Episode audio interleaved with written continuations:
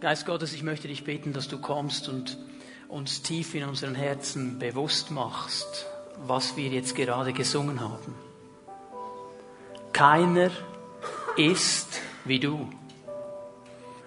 Und doch, Herr, sehe ich, wie wir immer wieder geneigt sind, so schnell aus irgendwelchen anderen Quellen uns etwas zu holen. Hilfe und Zuspruch und was auch immer. Herr, ich bitte dich, dass du uns heute Morgen hilfst zu verstehen, dass du alles bist, was wir je benötigen. Du bist der allmächtige Herr. Und du liebst es, mit uns zusammen zu sein. Du liebst es, mit uns Gemeinschaft zu haben. So sehr, dass du verheißen hast, wenn zwei oder drei in meinem Namen zusammenkommen, ich bin mitten unter ihnen. Und so dürfen wir wissen, Herr, du bist hier heute Morgen in unserer Mitte. Und du möchtest jeden einzelnen von uns berühren. Du möchtest jedes einzelne Herz berühren. Du möchtest uns durch dein Wort begegnen und uns helfen, das Leben, das du für uns erkauft hast am Kreuz, zu verstehen, zu ergreifen und zu erleben. Und ich danke dir, dass du dieses Wort heute Morgen nimmst und uns hilfst, Schritte hinein in dieses echte Leben zu tun. Ich preise dich dafür. In Jesu Namen. Amen. Darf ich euch bitten, dass wir alle noch einmal aufstehen miteinander? Dankeschön. Ja, lasst uns alle noch einmal kurz stehen vor dem Herrn. Äh, wir hatten am letzten Donnerstag eine Regionalsitzung. Die Leiter und Pastoren, Mitarbeiter der regionalen Gemeinde der SPM kamen zusammen. Und einer der Pastoren hat einen Satz gesagt, der hat mich beschäftigt. Gott ist gut und er hat eine gute Laune. Und dieser Nachsatz hat mich bewegt. Er hat eine gute Laune. Und ich habe darüber nachgedacht, manchmal haben wir ja nicht so eine gute Laune. Und mir hilft das immer, wenn ich dann mit Leuten zusammen bin, die eine gute Laune haben. Weil das hebt meine Laune auch wieder an. Und ich meine, ich möchte jetzt nicht urteilen von hier vorne, aber ich denke mir, es wäre eine gute Sache, wenn du deinem Nachbarn links und rechts mal die Hand schüttelst und ihm sagst, Gott hat eine gute Laune, lass dich anstecken.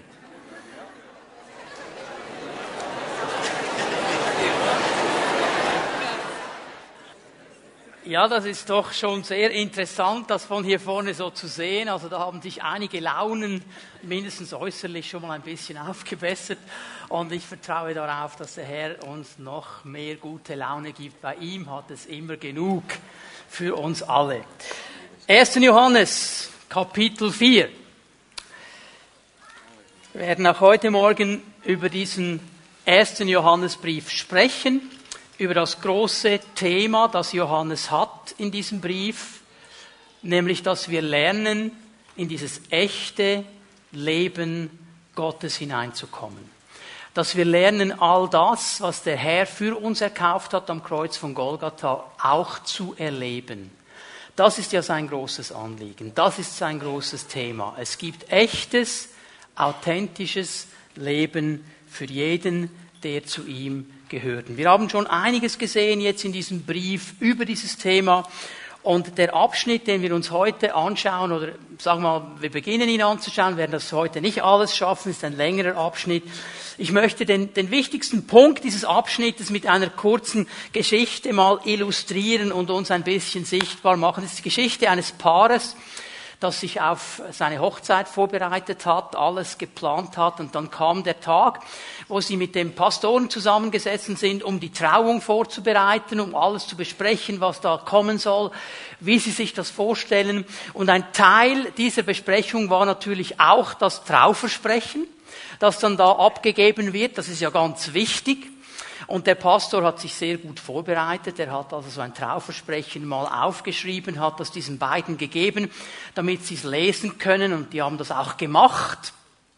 Und der Mann war nicht einverstanden. Er hat gesagt, ich bin nicht einverstanden mit diesem Trauversprechen. Und der Pastor war ein bisschen ähm, auf dem linken Fuß erwischt worden und gesagt, ja, warum? Er sagt, da fehlt etwas, in diesem Trauversprechen fehlt etwas. Der Pastor wollte natürlich wissen, was denn fehlt. Und er hat gesagt, hier steht nicht, dass sie mir Gehorsam leisten muss. Und der Pastor war perplex. Damit hat er nicht gerechnet. Die Frau, die diesen Mann dann irgendwann geheiratet hat, die kannte ihn wahrscheinlich. Sie hat nur geschmunzelt, hat ihn angeschaut und hat gesagt, Schatz, Gehorsam muss nicht in einem Buch oder in einem Versprechen stehen.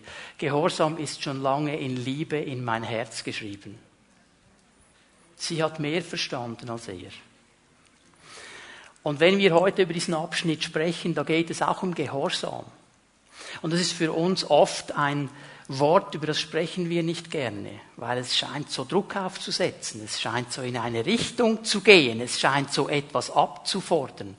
Und wir müssen neu verstehen, es geht nicht darum, dass Gehorsam irgendwas mit einem Buch zu tun hat, irgendwas mit einer Vorgabe, dass es eigentlich mit meinem Herz zu tun hat mit einem Herz, das verstanden hat, in was für einer Beziehung es mit dem Herrn steht und mit den Geschwistern steht. Es geht natürlich auch heute Morgen dem lieben Johannes um Liebe.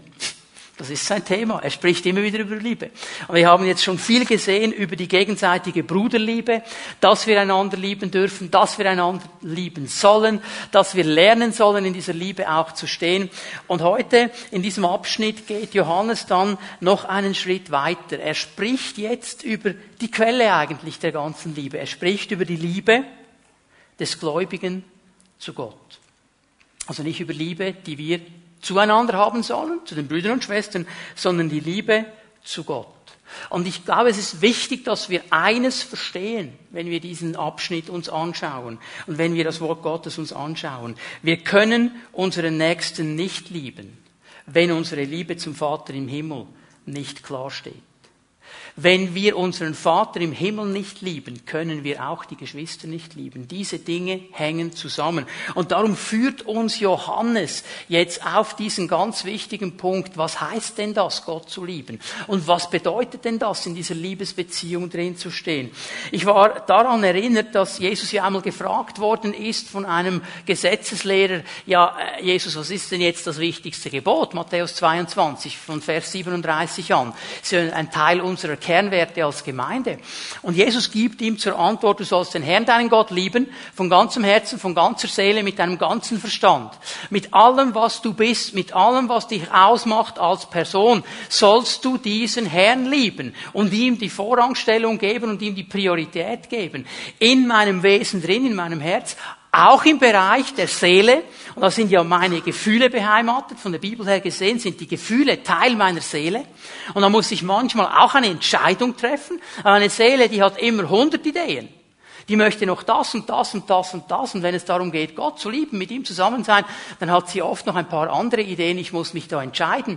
Und auch mit meinem Verstand, mit meinem ganzen Denken, mich immer wieder dazu entscheiden, diesen Gott, diesen Herrn, diesen Vater im Himmel, er ist die absolute Priorität. Und ihn will ich lieben und in dieser Beziehung will ich wachsen. Ich will nicht, dass es mir so geht wie den Blumen der Nachbarin von Stefania. Dass ich irgendwann dann so nach vorne Lampe und kaputt gehe. Ich will leben, ich will das echte Leben. Aber sagt Jesus, und das ist jetzt interessant, es gibt ein zweites Gebot. Und dieses zweite Gebot ist ebenso wichtig wie das erste Gebot. Es ist nicht unter dem ersten Gebot, es ist genau auf der gleichen Ebene. Du sollst deinen Nächsten lieben wie dich selbst. Also diese Liebe zu Gott hat immer einen Ausfluss in mein Leben hinein und von meinem Leben auch zu den Brüdern und Schwestern. Aber die Quelle in diesem Ganzen drin ist meine Liebe zu Gott. Und in dieser Liebe muss ich lernen zu leben. Und da will uns Johannes helfen.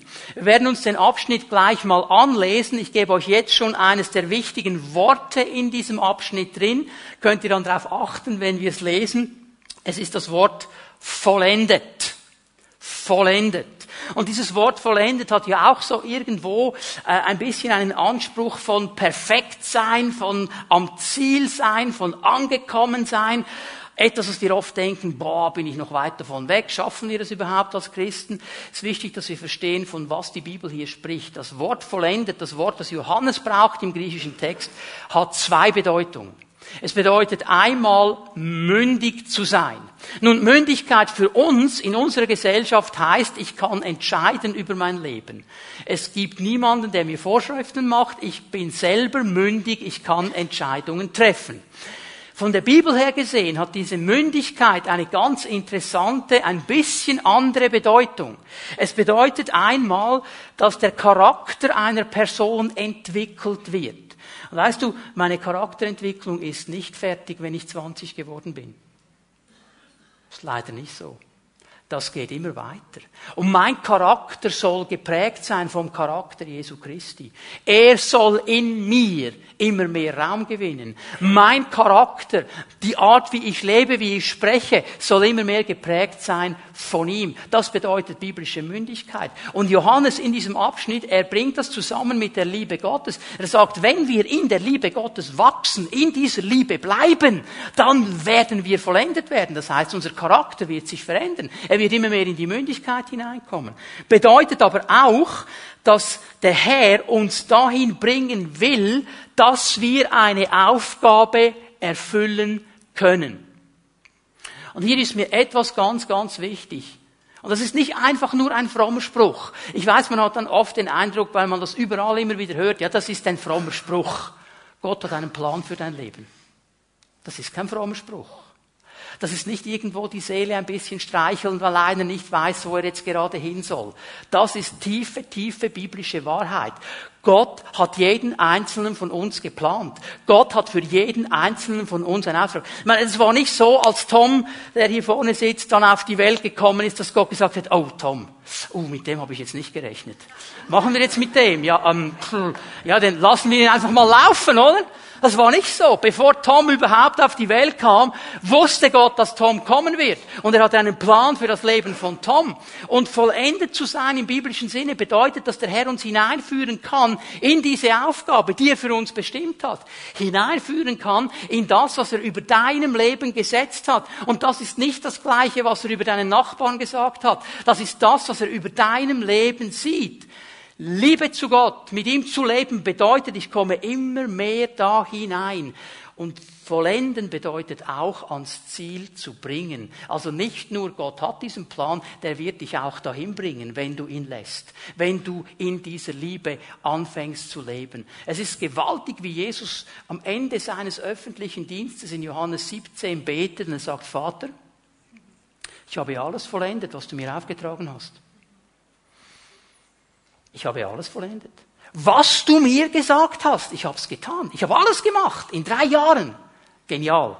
Warum? Er lebte in dieser Liebe zum Vater. Und der Herr möchte uns hier weiterentwickeln. Der Herr möchte uns helfen, dass wir selber vollendet werden und da hineinkommen. Das ist nicht etwas, was einige vielleicht bekommen. Das ist etwas, was er uns schenken möchte. Und es hat zu tun mit dieser Gnade von Gott. Es hat zu tun mit diesem Wirken Gottes, der alles für uns schon vorbereitet hat. Und mir fällt auf, dass wir im Westen sehr stark wachsen in der Erkenntnis. Wir wissen alle so viel. Wir lesen so viele Bücher, wir können die Informationen holen. Manchmal habe ich den Eindruck, Christen im Westen, wenn man das so bildlich ein bisschen darstellen würde, die haben einen Riesenkopf. Eine Riesenbirne aber der Rest ist ganz klein. Das hat sich nicht entwickelt. Gott ist gar nicht so daran interessiert, dass deine Erkenntnis so übermäßig genial wächst. Schon, aber wenn sie losgekoppelt ist von der Liebe zu ihm, dann wird sie uns nichts bringen. Paulus im 1. Korinther 8 macht es ganz klar, die Liebe bläht auf, oder die Erkenntnis bläht auf. Die Liebe bringt das Ding auf den Boden. Und wir müssen aufpassen, dass wir nicht in einem Bereich wachsen wie die Weltmeister und im anderen nicht. Gott möchte uns ans Ziel bringen, dass wir in Gnade, Erkenntnis und Liebe wachsen und dahin kommen, wo er uns haben möchte. Und das ist die Erfüllung. Und weißt du, es ist interessant, man spricht ja auch davon, wenn man manchmal über Menschen spricht, die in ihrem Bereich sehr gut sind, in ihrem Arbeitsbereich. Er ist ein begnadeter Schreiner zum Beispiel, weil nur schon wie er das Holz nimmt, also ich meine, der liebt dieses Holz, der streichelt dieses Holz, der, der geht mit diesem Holz um wie andere mit ihrer Freundin, hoffentlich. Ein begnadeter Schreiner oder ein begnadeter Architekt, der sieht, was man aus einem Haus machen könnte und dem gibt es eine Serviette, der zeichnet einen Palast, der ist immer dran. Oder der Chirurg, ein begnadeter Chirurg, der kann nicht warten, wo er wieder aufschneiden kann und etwas Begnadet. Und wenn du die Leute fragst, hey, wie ist das? Ist das Stress für dich? Die sagen, nein, wo ist das nächste Opfer, das ich aufschneiden kann? Ich liebe das. Ich bin ein begnadeter Chirurg, oder? Und genau darum geht es, weil einige haben jetzt schon gedacht, boah, jetzt geht's um Stress. Also wenn Gott einen Plan hat für mein Leben und eine Aufgabe, oh, Stress. Nein, Gnade. Gnade. Denn er hat dir die Aufgabe gegeben, die du umsetzen kannst. Er gibt dir die Gnade dazu. Paulus hat einmal gesagt, ich habe mehr getan als sie alle. Ich habe mehr gearbeitet als alle anderen. Ja, also doch Stress. Nein. Er sagt, warum denn? Es war die Gnade Gottes. Nicht ich. Die Gnade Gottes. Es war meine Aufgabe. Ich sollte das tun. Gott hat mich dazu auserwählt. Das ist meine Aufgabe. Und er hat mir alles gegeben an Gnade, was ich brauche. Und hör mal zu, das gibt er auch dir. Das gibt er auch dir. Aber du kannst dich jetzt hinsetzen und sagen, oh, mal schauen. Oder du kannst sagen, yes, sir, hier bin ich. Ich will vollendet werden. Und ich will lernen, in dieser Liebe zu leben. Und über diese Liebe werden wir ein bisschen sprechen, die Liebe zum Vater. 1. Johannes 4, wir lesen mal ab Vers 17 bis Vers 19. Wenn das bei uns der Fall ist, ja, das ist jetzt ein guter Start, oder? Wenn das bei uns der Fall ist, ja, wenn was der Fall ist, Vergessen wir nicht, dass Johannes ja einen Brief geschrieben hat, ganz schnell zurück zu Vers 16. Wenn was der Fall ist. Gott ist Liebe, wer sich von der Liebe bestimmen lässt, lebt in Gott und Gott lebt in ihm. Das haben wir am letzten Sonntag gesehen. Und jetzt sagt er noch einmal, wenn das der Fall ist, wenn das so ist, dass du dich von der Liebe Gottes bestimmen lässt, dann lebt Gott in dir und du lebst in Gott. Und wenn das der Fall ist, hat uns die Liebe von Grund auf erneuert. Wörtlich steht hier im Griechischen, die neue Genfer Übersetzung überträgt das ein bisschen. Wörtlich steht hier, ist die Liebe bei uns vollendet. Dann ist etwas geschehen an uns. Dann hat diese Liebe Gottes nämlich den Weg gefunden in unsere Leben hinein und kann sich da entfalten. Dann, und jetzt wird es interessant, werden wir dem Tag des Gerichts voll Zuversicht entgegensehen können. Denn auch wenn wir noch in dieser Welt leben, sind wir doch wie Christus mit dem Vater verbunden. Er sagt hier, und das ist mein erster Punkt heute Morgen, diese Liebe gibt uns eine Sicherheit eine Zuversicht. Wir können feststehen, am Ende des Verses 17, auch wenn wir in dieser Welt leben, sind wir wie Christus verbunden mit dem Vater. Und jetzt haben wir hier schon die Lösung, warum Jesus so beten konnte am Ende seines öffentlichen Dienstes. Er war mit dem Vater verbunden. Und da war dieser Kanal der Gnade und der Liebe Gottes. Und genauso ist es mit uns. Die älteren deutschen Übersetzungen sagen hier, sagen hier äh, so im Sinne nach, so wie er sind wir in dieser Welt. Meint nicht, wir sind alles kleine Jesusse, meint einfach, wir folgen seinem Vorbild. Wir sind an dieser Liebe Gottes angeschlossen, wir sind mit ihm verbunden und darum können wir in dieser Welt, auch wenn die Umstände, auch wenn die Situationen nicht gut sind, einen Unterschied machen und Sicherheit haben in dieser Liebe. Diese Liebe Gottes wird immer Sicherheit bringen und die brauchen wir, weil jetzt geht es weiter mit Vers 18. Wo die Liebe regiert, hat die Angst keinen Platz. Wo die Liebe regiert, hat die Angst keinen Platz. Hast du gelesen, was hier steht? Wo die Liebe regiert, hat die Angst keinen Platz. Gottes vollkommene Liebe vertreibt jede Angst. Halleluja. Halleluja. Hey, Gottes vollkommene Liebe vertreibt jede Angst. Da, wo diese Liebe kommen kann, da, wo diese Liebe sein kann, da ist kein Raum für Angst. Da, wo diese Liebe ist, wird die Angst ausgetrieben. Das ist das, was Johannes hier sagt. Und er braucht hier ein sehr starkes Wort, ein Wort, das sonst gebraucht wird, um die Austreibung von Dämonen zu besprechen. Das ist ja auch der Hintergrund von Angst. Der kommt nicht von Gott. Gott ist nicht ein Gott der Angst. Aber wo die vollkommene Liebe ist, wird jede Angst ausgetrieben. Und jetzt wird es ganz interessant.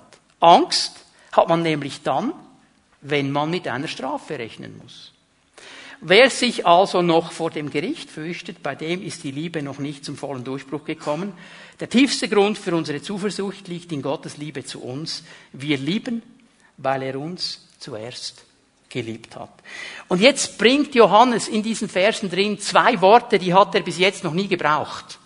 Und darum schauen wir sie uns mal ein bisschen an. Es sind die Worte Angst und Strafe. Angst und Strafe. Und es sind beides Worte, die haben wir auch nicht so gerne. Ich möchte hier mal Folgendes bemerken. Leider können Christen in Angst leben. Leider. Denn der Punkt wäre, wir sollten nicht in Angst leben. Wenn wir in der vollkommenen Liebe leben, und auf die will uns Johannes hinweisen, auf die will er uns anpeilen, da will er uns hinbringen, dann treibt die vollkommene Liebe die Angst aus. Also sagt er, Christen sollten eigentlich nicht in Angst leben. Leider können sie das aber. Und es ist, und das ist der Zusammenhang hier, Angst vor Bestrafung. Angst vor dem Gericht. Es ist Angst vor dem Gericht. Ich weiß, diese Stelle, die wird oft dann ausgelegt, Gott treibt jede Angst aus. Das macht er auch. Und wir werden am Ende des Gottesdienstes auch beten, dass Angst aus deinem Leben gehen muss. Angst vor was es auch immer ist. Aber ich möchte, dass wir hier verstehen, in diesem Zusammenhang kommt er auf eine ganz interessante Wurzel. Er sagt, es ist Angst vor dem Gericht. Es ist Angst vor diesem Tag, wenn wir vor Gott stehen werden. Und weißt du, die Bibel macht hier einen ganz, ganz wichtigen Unterschied.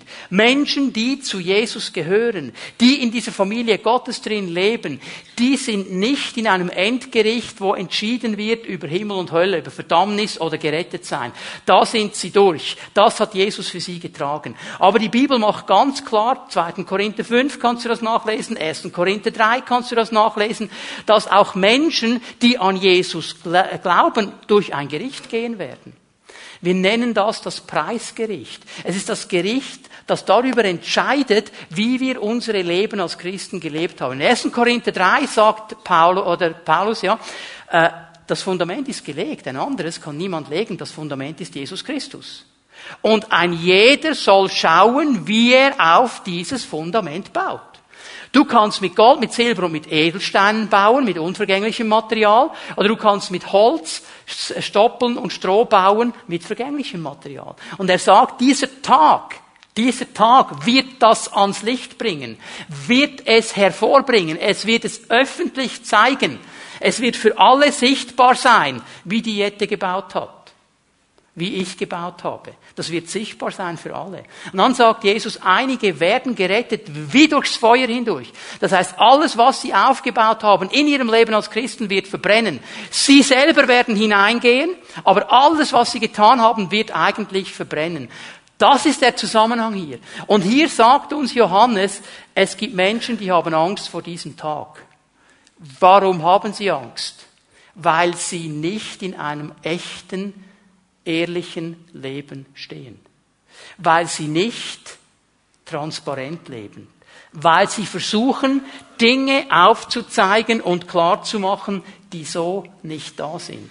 Immer dann, wenn du versuchst, etwas zu sein, das du nicht bist, musst du Angst haben, dass jemand herausfindet, dass es nicht so ist. Und diese Prüfung, dieses Gericht, diese Strafe ist eigentlich nichts anderes als an den Tag zu bringen. Ich möchte dieses Beispiel mal von der Schule bringen. Ich weiß nicht, wer von euch gern Mathematik hatte. Also lasst die Hände unten.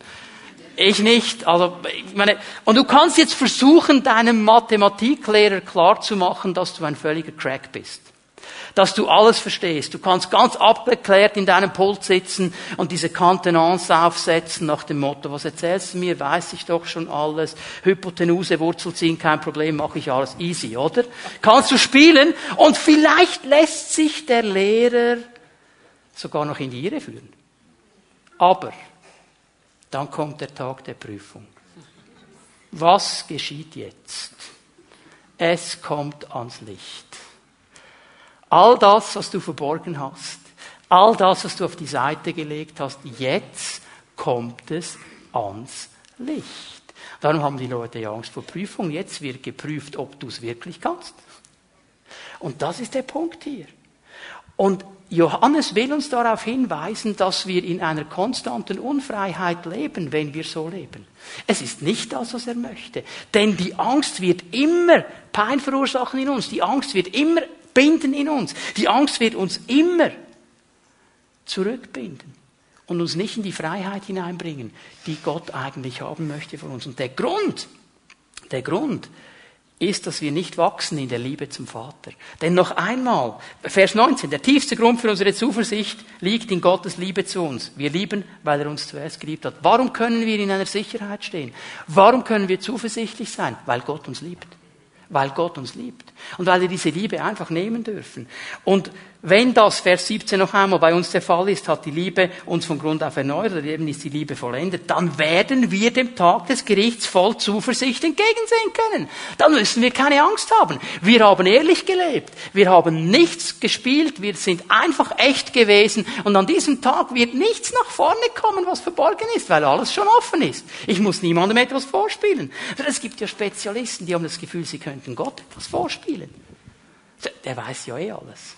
Stell dir mal vor, du versuchst noch ihm etwas vorzuspielen, er weiß ja eh alles. Es gibt Christen, die versuchen das so krampfhaft dem Herrn klarzumachen. Er weiß ja alles, er kennt unser Herz. Weißt, bei den Brüdern und Schwestern funktioniert es vielleicht, denen können wir etwas vorspielen. Aber bei Gott funktioniert das doch nicht. Und dann wirst du keine Zuversicht haben. Du wirst auch nicht unbedingt seine Nähe suchen. Ich kann mich erinnern, wir waren mal in, einem, in einer Gemeinde und die haben einen Propheten eingeladen. Und die haben gesagt, ja, also ihr könnt euch anmelden und der Prophet wird beten und mal schauen, was Gott hat. Und wir haben das so noch nie gesehen und gesagt, ja, da melden wir uns an. Und dann sind wir da gesessen, Barbara und ich, ganz hinten. Wir waren nur Gäste in dieser Gemeinde, waren während der Bibelschulzeit. Und dann kommt dieser Prophet, er hat zuerst ein bisschen gesprochen.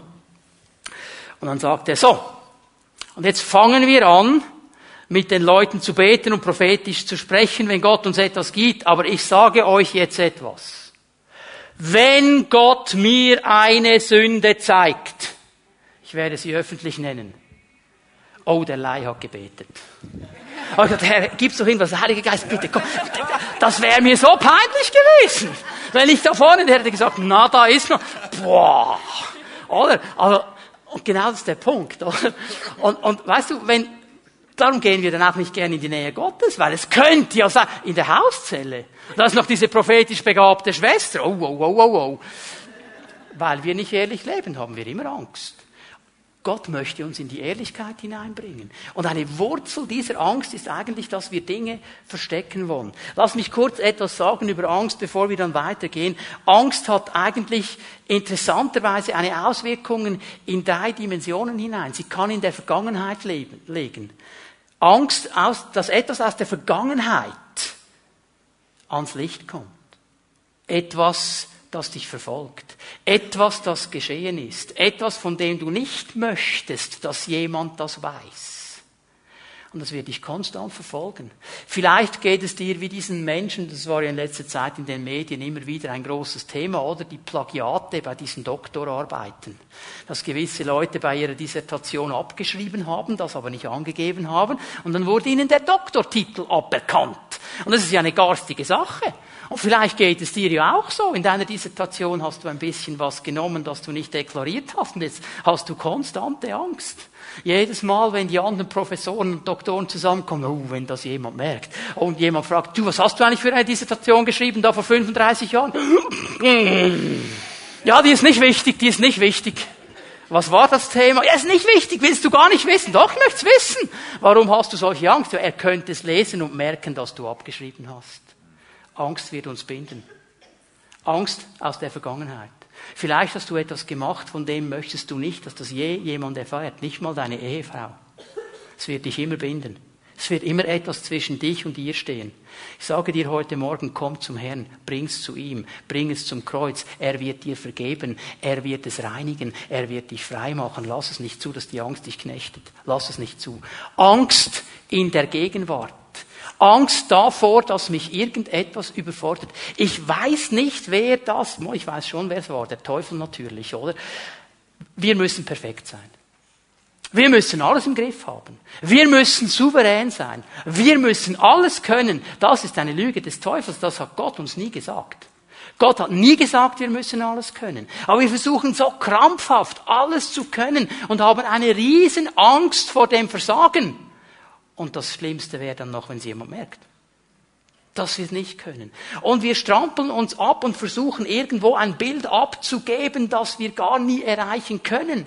Und wir kommen von einem Stress in den anderen und haben diese konstante Angst. Und wenn das jemand merkt, und wenn das jemand merkt, und Johannes sagt, die vollkommene Liebe treibt die Angst aus. Amen. Hey, warum liebt dich Gott? Warum liebt er dich? Also einfach so. Nicht, weil du besonders nett bist, nicht, weil du besonders schön bist, nicht, weil du besonders gescheit bist, nicht, weil du besonders reich bist, einfach so. Der hat uns geliebt, als wir absolute Stinkstiefel waren. Ihr vielleicht nicht, ich schon. Ich war ein richtiger Stinkstiefel. Und er hat mich trotzdem geliebt. Er hat gesagt, Paulus sagt, ich, er hat uns geliebt, als wir seine Feinde waren, als wir nichts wissen wollen. Hör mal, wir können die Liebe Gottes nicht verdienen. Wir können sie nicht verdienen. Wir können sie nur annehmen. Es ist nicht so, dass du etwas gebracht hättest, dass Gott davon überzeugt hätte, dich zu lieben. Es ist einfach sein Geschenk. Und darum müssen wir nicht jemand sein, der wir nicht sind. Wem willst du denn etwas abbezahlen? Wem willst du denn etwas beweisen? Ihm. Der hat dich gemacht. Der weiß, wer du bist, wenn niemand hinschaut. Und du kannst ihn auch nicht schockieren. Zukunft. Eine Erwartung, die da steht. Nicht der Chef kommt, sagt Müller, Sie können dieses Projekt durchziehen, kein Problem, ich vertraue Ihnen. Und Müller weiß genau, das kann ich nicht. Und hat einen riesen Bammel und eine riesen Panik. Aber er hat eine so riesige Menschenfurcht, seinem Chef zu sagen, das überfordert mich, dass er nichts sagt. Lieber mit fliegenden Fahnen untergehen, als etwas sagen. Angst, Angst, Angst. Und es wird uns immer binden. Und darum sagt der Herr, die vollkommene Liebe treibt jede Form von Angst aus aus der Vergangenheit, aus der Gegenwart, was in Zukunft kommt. Menschen haben Angst vor der Zukunft. Oh, wenn das passiert und das passiert und das passiert. Und sie versuchen das und das noch in die Wege zu leiten. Hör mal, das wird uns alles nichts nützen. Lies das Ende des Buches, wir werden gewinnen. Ja, lies das Ende der Offenbarung. Ja, wir gehen durch Zeiten, wo es nicht gut läuft, aber wir werden gewinnen. Und darauf will ich bauen. Ich will doch keine Angst haben. Ich erwarte Jesus, vor ihm habe ich keine Angst. Ich freue mich auf ihn. Aber der Herr will uns klar machen heute Morgen, die vollkommene Liebe treibt die Angst aus. Nun stehen wir in dieser vollkommenen Liebe. Christen müssen keine Angst haben. Sie müssen keine Angst haben. Nicht vor der Vergangenheit, nicht vor der Gegenwart, nicht vor der Zukunft, vor überhaupt gar nichts. Denn die Liebe Gottes in uns will diese Angst austreiben. Und sie soll zur Vollendung gebracht werden. Wir dürfen so sein wie er in dieser Welt. Wenn du Angst hast vor der Zukunft, glaubst du, dass Jesus der Herr aller Herren ist? Wer glaubt das? Doch ein paar. Dass er auf dem Thron sitzt, dass er alles in der Hand hat, dass nichts geschieht, das er nicht in der Hand hat. Warum hast du Angst vor der Zukunft? Er hat alles schon getragen. Er hat jeden Weg. Weißt du, was er sogar gemacht hat am Kreuz von Golgatha, obwohl das in der Vergangenheit liegt? Er hat alles getan, was du jemals brauchen könntest, um Vergebung zu erlangen. Auch für eine Sünde, die du gar noch nicht begangen hast, die du erst morgen begehst. Am Kreuz ist schon alles klar. Du kannst zu jedem Moment kommen und ihn um Vergebung bitten. Nichts kann dich trennen von ihm. Nichts. Er hat das alles schon bereit gemacht. Vergangenheit. Gott hat dich von Anfang an geliebt. Er hat einen Plan für dein Leben. Er wollte dich. Er wollte genau dich. Schau mal deinen Nachbarn an und sag, Gott hat dich gewollt. Sag ihm das mal.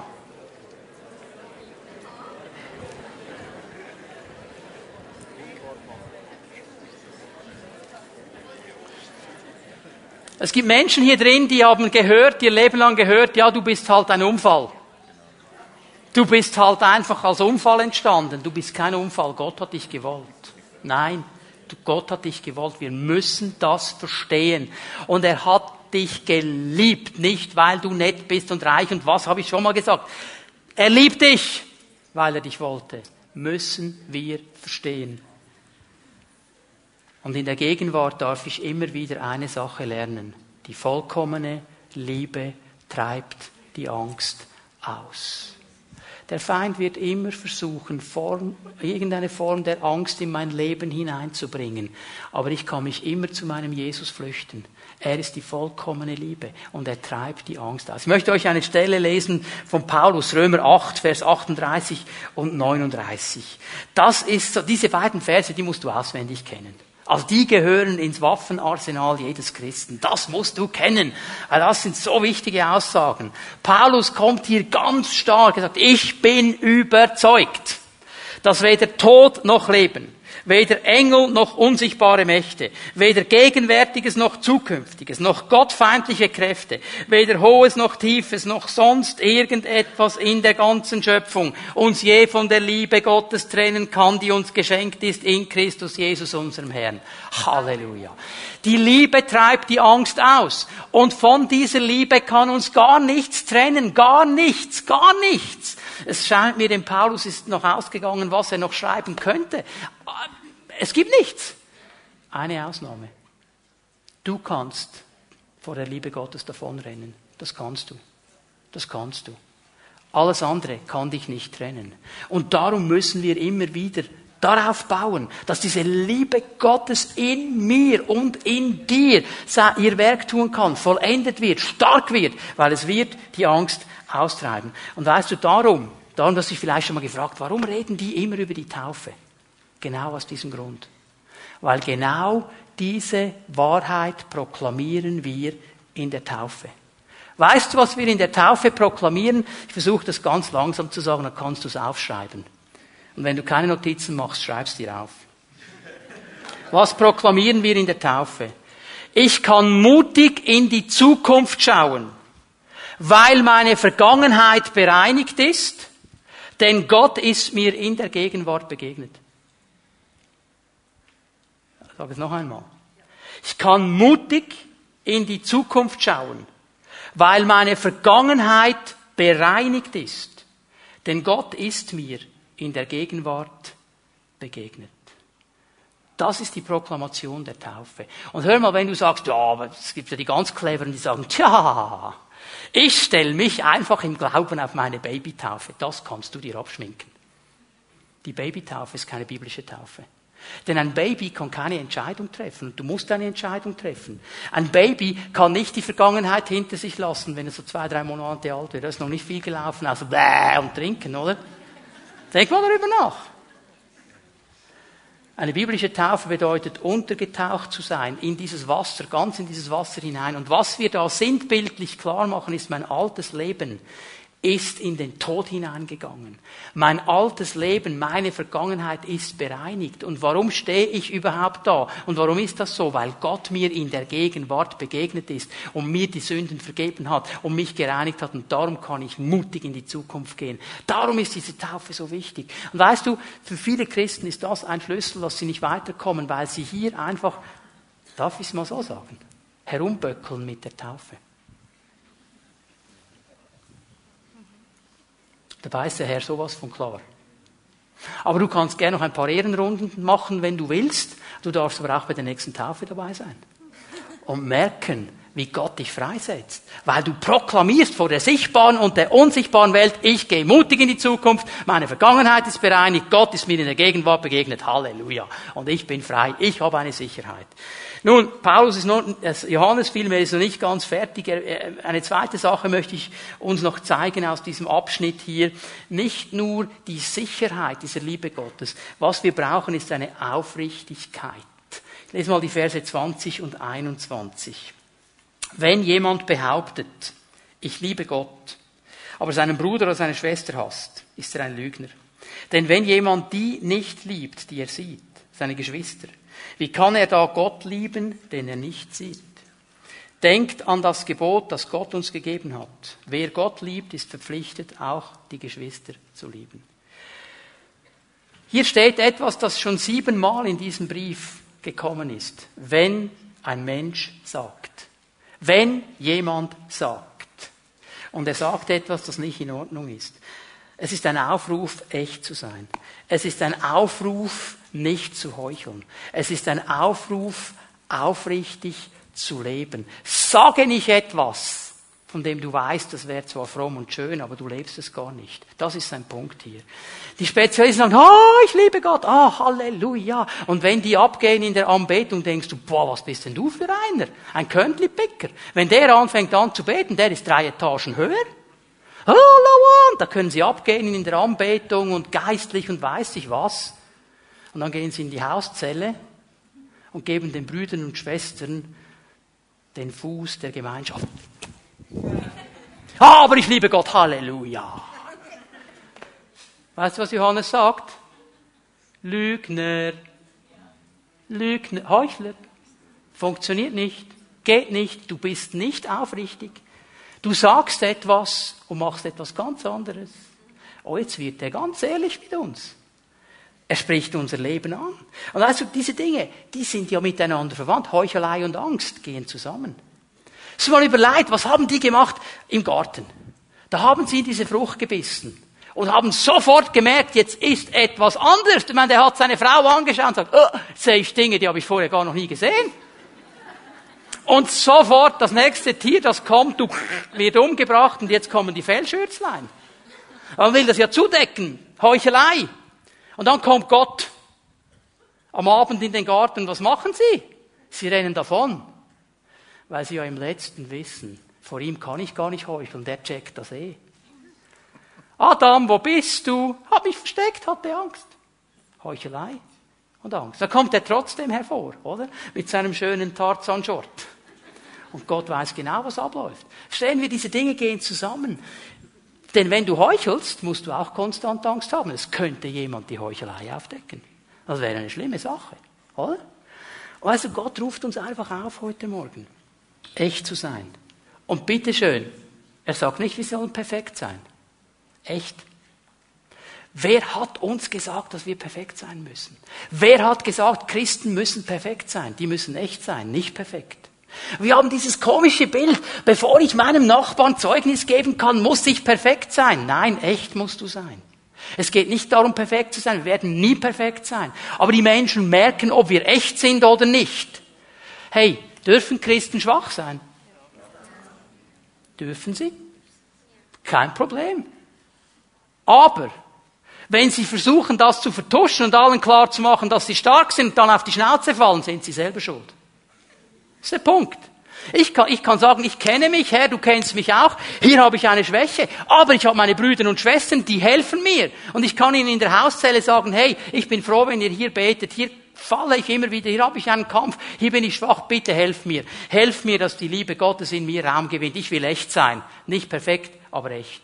Das war der Punkt. Also du kannst über Petrus denken, was du willst. Der war weit weg vom Perfekt.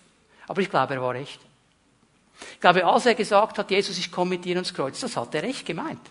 Er hat wirklich gedacht, ich kann das. Er wollte das aus der eigenen Kraft machen. Das funktioniert natürlich nicht. Aber er war so ehrlich und hat gesagt, was auf seinem Herzen ist. Und er gesagt, ich komme mit, Herr, ich will das, ich will das. Ist dann gefallen. Was haben die anderen gemacht? Wäre mal interessant, mit Ihnen über, über das zu reden, wenn wir dann im Himmel sind. Ich gehe mal davon aus, dass von den anderen elf mindestens einer gedacht hat, jawohl, yes, Sir, Halleluja, Jesus, ich würde auch. Ich würde es nie öffentlich sagen, ich bin ja nicht so ein stolzer Protz wie Petrus, aber ich natürlich auch. Ist auch ein Heuchler. Oder? Er hat nie gesagt, wir sollen perfekt sein. Aber echt sollen wir sein. Wir sollen aufrichtig leben. Unsere Kinder, die hatten als kleine Kinder so eine Schachtel mit Kostümen. Mit Umhängen und Hüten und Kronen und was es alles. Und sie liebten wie jedes Kind Rollenspiele. Ein Pirat oder ein Winnetou sein oder was auch immer. Das liebten sie. Und es ist in Ordnung für Kinder, die sollen das machen.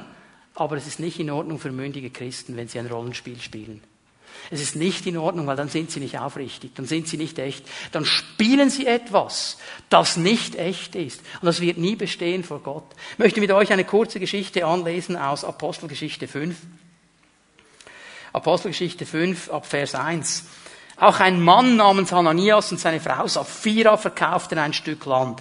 Es war im Moment so ein, eine Sache in dieser Gemeinde hier in Jerusalem, wir lesen das in Kapitel 4, dass einige der Christen ihre Güter verkauft haben, ihre äh, äh, Wertgegenstände verkauft haben, das Geld der Gemeinde gegeben haben, damit den Armen gedient wird. Nun, niemand hat ihnen gesagt, sie müssen das tun. Das war ihre eigene Entscheidung. Sie kamen vor dem Herrn übereins, das so zu tun. Und dann haben Ananias und Sapphira eines gemerkt, hey, die Leute, die das tun, die werden also dann schon angeschaut. Die sieht man dann also. Also die, boah, der Barnabas da zum Beispiel, also der, boah, komm los, jetzt machen wir auch, das wollen wir auch, das wollen wir auch, wollen auch gesehen werden. Jetzt machen Sie Folgendes. Hananias stellte der Gemeinde einen Teil des Erlöses zur Verfügung. Aber mit dem Einverständnis seiner Frau gab er diesen Betrag als Gesamterlös aus, während er in Wirklichkeit einen Teil für sich behielt. Als er das Geld vor den Aposteln niederlegte, sagte Petrus zu ihm, Hananias, warum hast du dein Herz dem Satan geöffnet und dich von ihm dazu verführen lassen, den Heiligen Geist zu belügen? Warum hast du uns verheimlicht, dass du einen Teil vom Erlös deines Grundstückes für dich behalten hast? Niemand hat dich gezwungen, das Land zu verkaufen. Es war ja dein Eigentum. Und nach dem Verkauf stand es dir frei, mit dem Erlös zu machen, was du wolltest. Was hat dich nur dazu gebracht, so zu handeln? Du hast nicht Menschen belogen, sondern Gott. Das Problem war nicht, dass er nicht alles gegeben hat. Das Problem war nicht, dass er einen Teil für sich behalten, er hätte alles für sich behalten können. Das Problem war, dass er etwas vorgespielt war. Sie waren nicht echt und ehrlich. Sie wollten einen Anschein erwecken, dass sie absolut topgeistliche Leute sind und, und, und sehr freigiebig und alles verschenken. Und dabei haben sie einen Teil zurückbehalten. Und was dann geschieht, ich bin ja froh und ich bete manchmal, Herr, danke, dass es heute nicht mehr so ist die fallen tot. Im Gottesdienst, tot zusammen. Beide. Beide. Stell dir mal vor, wenn da bei uns jeden Sonntag einer oder zwei einfach vom Stuhl fallen würden und tot wären, weil sie nicht aufrichtig leben. Also ich bin ja sehr froh, dass der Herr das heute nicht mehr so macht. Sonst hätten wir andere Probleme. Also ich fast überlegen, ob man noch Gottesdienste machen würde. Oder? Aber wir sehen hier an dieser Sache, wir sehen an dieser Sache, wie ernst Gott das nimmt.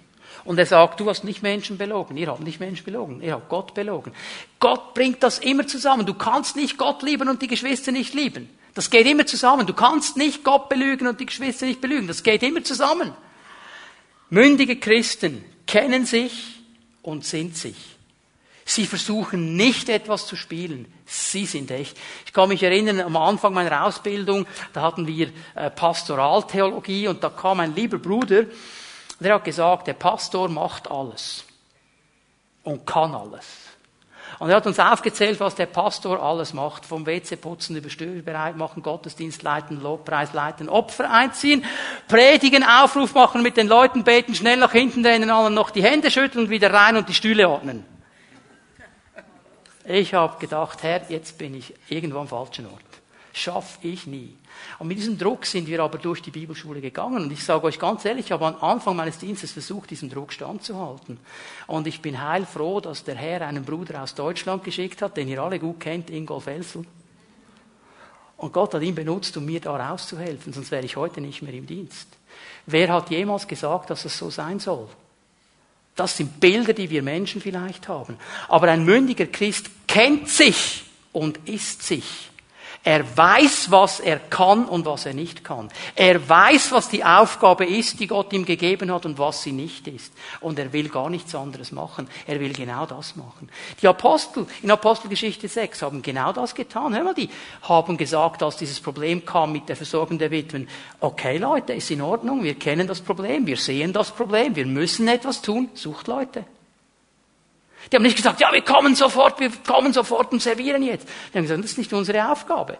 Wir wissen, wer wir sind und was wir tun sollen. Jetzt, okay, dann sucht Leute, setzt die frei, wir wollen der Not begegnen. Das ist der Gedanke der Gemeinde. Das ist der Gedanke, den mündige Christen kennen. Sie wissen, wer sie sind. Und sie leben das auch. Und sie spielen nichts. Also ich möchte dir sagen, es ist immer einer dabei, der es weiß.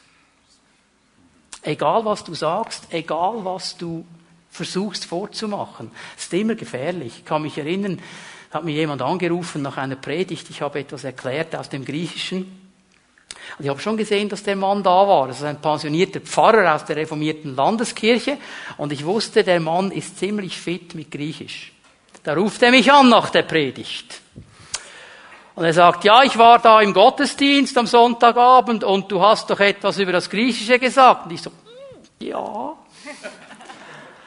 Und dann hat er gesagt, wo hast du Griechisch gelernt? Und ich so, hm, ja, in meiner theologischen Ausbildung in Deutschland. Und dann sagt, was ist super, ich habe das noch nie gesehen, aber es stimmt völlig, was du gesagt hast. es ist immer einer da, der es weiß. Also versuch nichts zu machen, dass du nicht, schmücke dich nicht mit fremden Fäden. Es ist immer einer da, der es weiß. Hat mich eine Lektion gelernt. Versuch nicht etwas zu sein, das du nicht bist. Sei einfach echt. Sei einfach ehrlich. Es ist immer einer da. Und wenn wir das lernen, wenn Gott uns da hineinnehmen kann und wir in dieser Liebe leben und verstehen, ich muss nichts beweisen, ich kann sein, der ich bin, weil du mich liebst, Herr, dann wird Frieden hineinkommen in mein Leben. Dann habe ich diesen Frieden, weil ich muss nichts beweisen. Gott hat mich angenommen. Er liebt mich. Er hat mich angenommen. Und wenn ich das verstehe, dann bin ich vielleicht auch schneller in der Lage, andere zu lieben. Stell dir mal vor, wenn du da eines Morgens zum Herrn kommst, der Dani, kommt da und sagt, hallo Herr, hier ist der Dani, wunderbar, ich möchte Zeit mit dir verbringen. Ich sage, oh Dani, hör mal, ich bin da mit einigen Dingen nicht ganz einverstanden in deinem Leben und ich werde dir jetzt meine Liebe entziehen und du musst mir jetzt zuerst beweisen, dass du es wirklich ernst meinst und das verändern und dann vielleicht nach ein paar Monaten werde ich wieder darüber nachdenken, dich zu lieben. Stell dir mal vor, Gott würde so reagieren, wir hätten alle verloren. Jeder von uns hätte verloren. Wieso um alles in der Welt reagieren wir so gegenüber unseren Geschwistern? In der Hauszelle? Ha, du musst dir erstmal deine Liebe verdienen. Du musst erstmal beweisen, dass du es ehrlich meinst. Bei dir bin ich mir gar nicht so sicher. Und wir sind dann da sehr, sehr selektiv. Das ist nicht biblisch. Aber wenn wir Frieden haben und diese Liebe von Gott und wissen, Herr, du liebst mich, dann sind wir in der Lage, diese Liebe weiterzugeben. Das ist eine Zuversicht, die in uns hineinkommt. Eine positive Sicht über mein Leben und über das Leben der anderen und über Gott, weil ich verstehe, er liebt mich. Er ist mein Herr. Und er hat mich gerufen und ich darf mit ihm zusammen sein. Und diese vollkommene Liebe, die er mir gibt, wird jede Angst austreiben und mein Leben verändern. Gott ruft uns auf zu einer Entscheidung heute Morgen. Er ruft uns auf zu einer klaren Entscheidung in diesen Bereichen. Ich möchte aber, dass wir eines verstehen. Jede Entscheidung für etwas ist immer auch eine Entscheidung gegen etwas.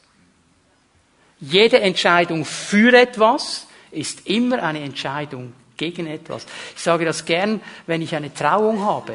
Wenn dann jemand da steht und sagt, dieser Mann entscheidet sich für diese Frau und er entscheidet sich gleichzeitig gegen alle anderen Frauen auf dieser Welt. Und diese Frau entscheidet sich für diesen Mann und sie entscheidet sich gleichzeitig gegen alle anderen Männer auf dieser Welt. Sie hat eine klare Entscheidung getroffen und einen Strich gezogen. Und wenn der Herr uns zu einer Entscheidung aufruft, und er möchte dich dazu aufrufen, dass du deine Sicherheit nur in ihm hast und nur in seiner Liebe und an keinem anderen Ort. Er ruft uns dazu auf, dass diese Liebe vollendet wird in uns. Und wenn wir uns dazu entscheiden, dann musst du dich auch dazu entscheiden, deine eigene Kraft und deine eigene Sicherheit auf die Seite zu legen. Dann gibst du dich völlig in diesen Bereich hinein. Und wenn wir uns für Aufrichtigkeit entscheiden, wenn wir sagen heute Morgen, Herr, jetzt höre ich auf, fromme Spiele zu spielen, jetzt werde ich echt. Jetzt bin ich echt. Jetzt stehe ich zu meinen Schwächen und zu meinen Stärken. Jetzt bin ich echt dann entscheide ich mich auch dafür, alles Unechte auf die Seite zu legen und aus meinem Leben rauszuwerfen. Und das ist eine klare Entscheidung, die der Herr von uns möchte. Er träumt davon, dass wir als Christen in dieser Stadt echt werden. Dass wir nicht vorspielen, dass wir nicht versuchen, den Menschen irgendetwas vorzuspielen, das gar nicht stimmt. Darf ich es mal so sagen? Christen sind nicht besser. Aber sie sind besser dran, weil sie einen Herrn haben. Und du musst nicht jemandem vorspielen, dass du besser bist, weil du an Jesus glaubst. Aber du kannst ihm sagen, ich kämpfe, aber Jesus hilft mir in meinen Kämpfen und mit ihm bestehe ich. Mit ihm kann ich Sieger sein, weil er gut ist, weil er stark ist, weil er der Herr ist. Und was dir fehlt in deinem Leben, ist nicht, dass du so wirst wie ich, sondern dass du lernst, mit Jesus zu leben. Ja, das Gefühl, die müssen so werden wie wir. Nein, müssen sie nicht. Sie müssen mit Jesus leben. Sie müssen ihn kennen. Und das Einzige, was ich tun kann, und das Effektivste, was ich tun kann, ich kann meine Beziehung zu Jesus echt leben. Ohne Retuschen, ohne Verschönerungen, einfach echt. Und das ist das, was die Leute wollen. Die Leute in unserer Gesellschaft haben die Nase voll von Religion. Sie haben die Nase voll von irgendwelchen frommen Dingen. Darum lachen sie uns aus. Sagen, ja, ihr erzählt fromme Dinge, ihr macht es aber nicht, weil zu viel ans Licht gekommen ist, das in frommen Kreisen gelaufen ist und nicht in Ordnung ist. Und wo fängt es an? Wir können schnell auf die anderen zeigen, es fängt bei mir an. Lebe ich echt? In dieser Liebe Gottes, in dieser Sicherheit, in dieser Aufrichtigkeit und die Menschen um mich herum sehen, da ist jemand, der es echt meint. Er macht vielleicht Fehler, aber er meint es echt. Ich glaube, das ist der stärkste Motivator für Menschen, weil sie sehen, da ist etwas an erfülltem Leben, das nur Jesus geben kann. Können wir aufstehen miteinander? Ich möchte bitten, dass die Lobpreisgruppe noch einmal nach vorne kommt. Lass uns einen Moment in der Gegenwart Gottes stehen. Wir werden Jesus gleich noch einmal anbeten miteinander, ihm noch einmal die Ehre geben. Und ich möchte heute Morgen hier vorne einfach Raum geben, dass wir miteinander beten können. Ich werde bitten, dass die Zellenleiter dann gleich nach vorne kommen mit ihren Ehepartnern, mit ihren Assistenten, wenn wir anfangen, den Herrn hier anzubeten, dass ihr euch hier vorne aufstellt und dass ihr euch bereit macht, mit Menschen zu beten. Was hat der Heilige Geist dir gesagt heute Morgen? Was hat er dir gesagt? Was immer es ist, triff eine Entscheidung. Triff eine Entscheidung. Triff eine Entscheidung zu sagen, Geist Gottes, du hast das in meinem Leben hervorgebracht heute Morgen und jetzt werde ich nach vorne gehen und werde es zusammen mit einem Bruder und einer Schwester vor dir in Ordnung bringen und ich werde mich entscheiden, eine andere Richtung zu gehen. Darum bringt der Heilige Geist. Vielleicht hat er dir Bereiche gezeigt in deinem Leben, wo du der Angst Raum gibst, wo du vielleicht Dinge in Ordnung bringen musst aus der Vergangenheit, wo du Haltungen gegenüber anderen Menschen in Ordnung bringen musst und er will dich frei machen von Angst dann komm, wir werden beten und es wird geschehen, weil die Liebe Gottes hier ist. Vielleicht hat er dir aufgezeigt, wo in deinem Leben irgendwelche Bereiche nicht ganz echt sind und er fordert dich heraus, eine Entscheidung zu treffen. Dann komm ans Licht und sage, Herr, hier will ich etwas ganz Neues leben, hier will ich echt sein und der Herr wird uns begegnen. Die vollkommene Liebe treibt jede Angst aus. Was hat der Heilige Geist dir gesagt? Geh auf dieses Reden Gottes ein. Lass uns miteinander Jesus anbeten. Bitte, Zellenleiter, kommt gleich jetzt nach vorne, stellt euch hier auf, macht euch bereit, mit den Menschen zu beten. Und du darfst kommen, wir beten Jesus an, du darfst kommen und Gebet in Anspruch nehmen. Jesus ist hier. Die vollkommene Liebe wird ihr Werk tun in unserer Mitte heute Morgen.